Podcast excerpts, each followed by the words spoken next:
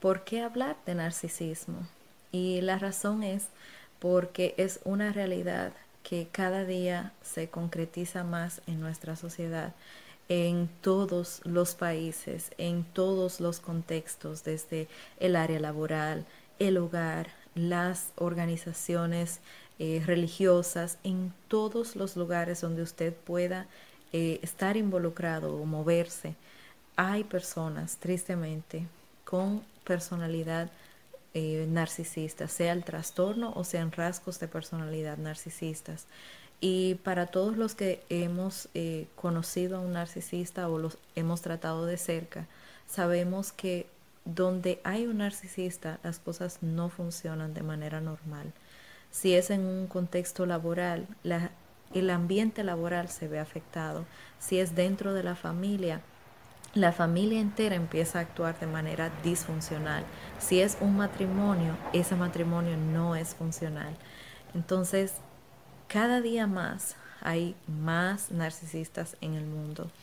Y no soy de las personas que quieren usar este término a la ligera, eh, identificar a cualquier persona como narcisista o porque una persona se tome muchas selfies, decir que es narcisista.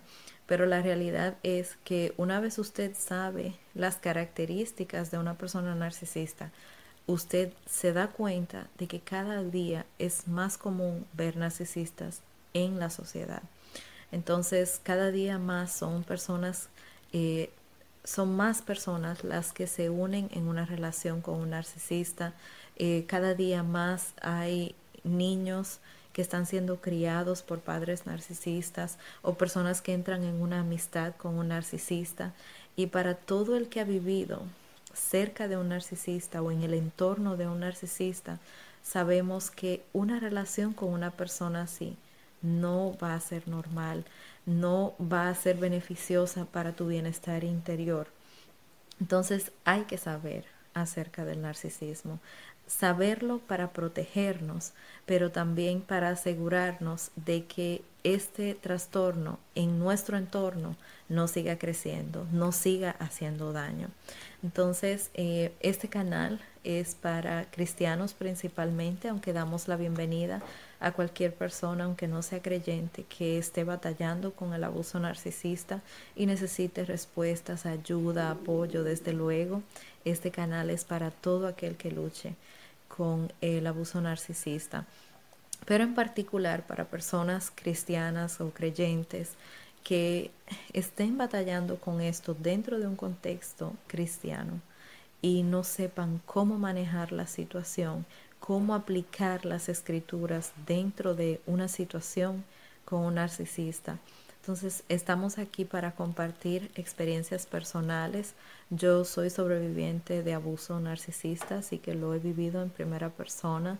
Eh, sé la confusión que se siente, la contradicción de ideas que hay en, en nuestras mentes, la realidad de que cuando vas a buscar ayuda, generalmente no encuentras personas que entiendan la gravedad de la situación que tienes con el narcisista. Eh, muchas veces minimizan la conducta del narcisista o te dicen que soportes, que aguantes, que perdones o simplemente no comprenden tu situación.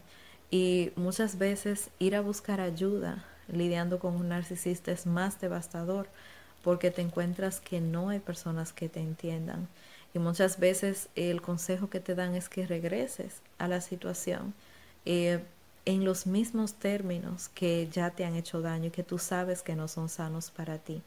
Entonces, este canal eh, está aquí para ayudar a dar respuesta a muchas de las preguntas que uno tiene cuando está lidiando con un narcisista, para aclarar muchas dudas, eh, tratar de esclarecer esa confusión que uno tiene entre cómo uno cree que debe funcionar una relación y cómo en realidad está funcionando mi relación con este o esta narcisista.